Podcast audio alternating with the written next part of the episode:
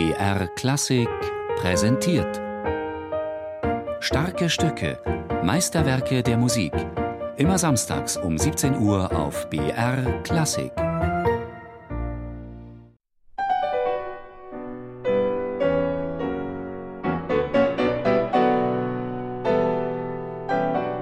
Die dritte Sonate von Chopin ist so interessant für uns, weil sie sehr kompakt ist, sehr viel klassischer orientiert als zum Beispiel seine zweite Sonate.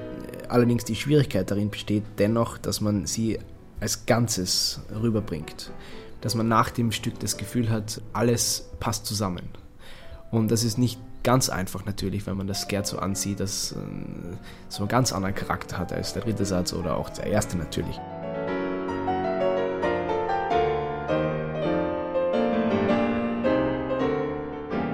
1844, fünf Jahre vor Chopins frühem Tod, entsteht ein Werk, das so farbenreich, so monumental ist wie kaum eine andere Komposition des Polen.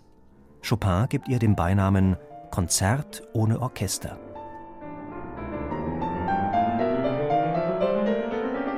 Chopin hat das Klavier revolutioniert irgendwo. Vor ihm hat niemand Fingersätze verwendet, die er verwendet hat oder den Klavierklang so ausgereizt, wie er es getan hat. Also er hat eine ganze neue Ära eingeleitet und äh, für das Klavier ist er wahrscheinlich sogar der idealste Komponist, den es je gegeben hat. Chopin komponiert fast ausschließlich für sein Lieblingsinstrument. Fast 200 Kompositionen widmet er dem Klavier. Dennoch finden sich in seinem umfangreichen Övre lediglich drei Sonaten. Zu übermächtig und unauslöschlich thront das Erbe der Wiener Klassik in den Hinterköpfen der Romantiker, die nach einem strengen Formschema verfassten Klaviersonaten von Haydn, Mozart und Beethoven.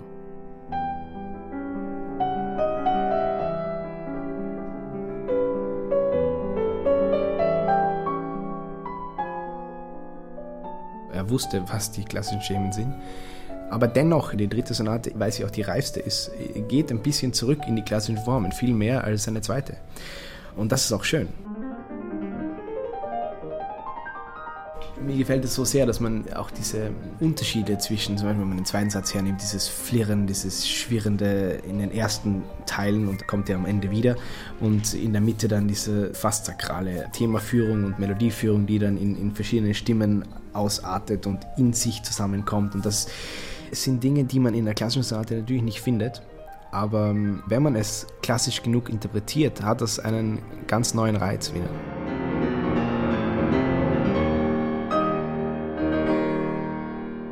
Nach seiner ungestümen ersten Klaviersonate aus Jugendtagen und seiner aufsehenerregenden, zukunftsweisenden zweiten richtet Chopin das Augenmerk in seiner letzten Sonate erstmals stärker auf die klassische Sonatenform.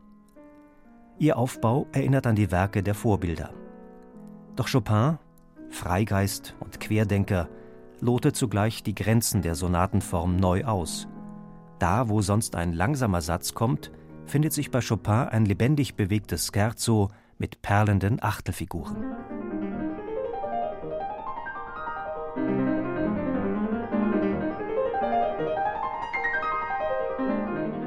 Bei Chopin ist es immer wichtig, den Klang so nobel wie möglich zu halten, auch die Phrasierung so natürlich wie möglich.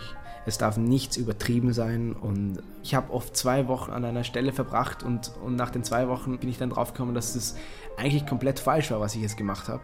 Obwohl ich mit den besten Intentionen natürlich daran gearbeitet hatte. Aber das, genau diese Erfahrung braucht man auch, dass man sagt, okay, so geht es überhaupt nicht.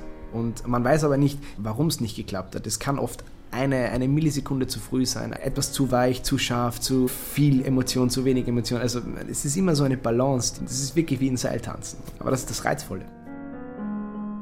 Frei, intuitiv und gefühlsbetont ist Chopins Umgang mit den musikalischen Mitteln.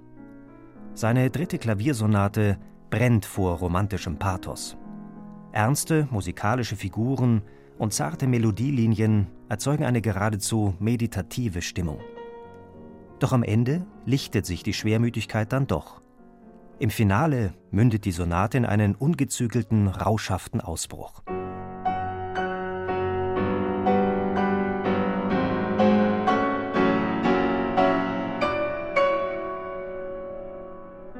Ja, Chopin ist mir so nahe, weil seine Musik sehr emotionell ist natürlich. Ja. Mit jeder Phrase, mit jedem Auftakt, mit, mit jeder Wendung stellt er ein Gefühl dar. Und wenn man das nicht rüberbringt und nicht äh, interpretiert in dieser Form, dann ist es auch uninteressant, dann wird das nicht gut sein.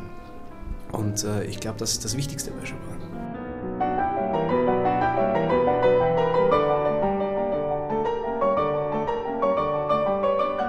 Prinzipiell bei Chopin kann man einfach immer diese äh, Jal, wie man auf Polnisch auch sagt, dieses, das gibt, glaube ich, keine richtige direkte Übersetzung. Das ist diese Trauer irgendwo, die auch in den glücklichsten Passagen oder in den sehr, sehr freudeversprühenden Passagen dann immer wieder durchkommt, wo man dann mit einer Phrase, mit einer Wendung, mit einem Auftakt oder mit, mit einem Harmoniewechsel dann auf einmal wieder sieht, ach, irgendwas ist dann doch nicht ganz fröhlich, sondern es ist immer so ein bisschen was von Trauer drin und das macht es reizvoll.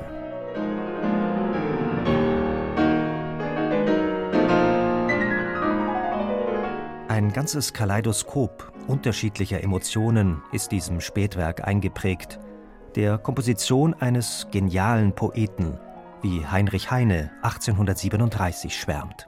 Ja, dem Chopin muss man Genie zusprechen, in der vollen Bedeutung des Wortes. Er ist nicht bloß Virtuose, er ist auch Poet. Er kann uns die Poesie, die in seiner Seele lebt, zur Anschauung bringen. Er ist Tondichter und nichts gleicht dem Genuss, den er uns verschafft, wenn er am Klavier sitzt und improvisiert. Er ist alsdann weder Pole noch Franzose noch Deutscher, er verrät dann einen weit höheren Ursprung. Man merkt alsdann, er stammt aus dem Lande Mozarts, Raphaels, Goethes. Sein wahres Vaterland ist das Traumland der Poesie.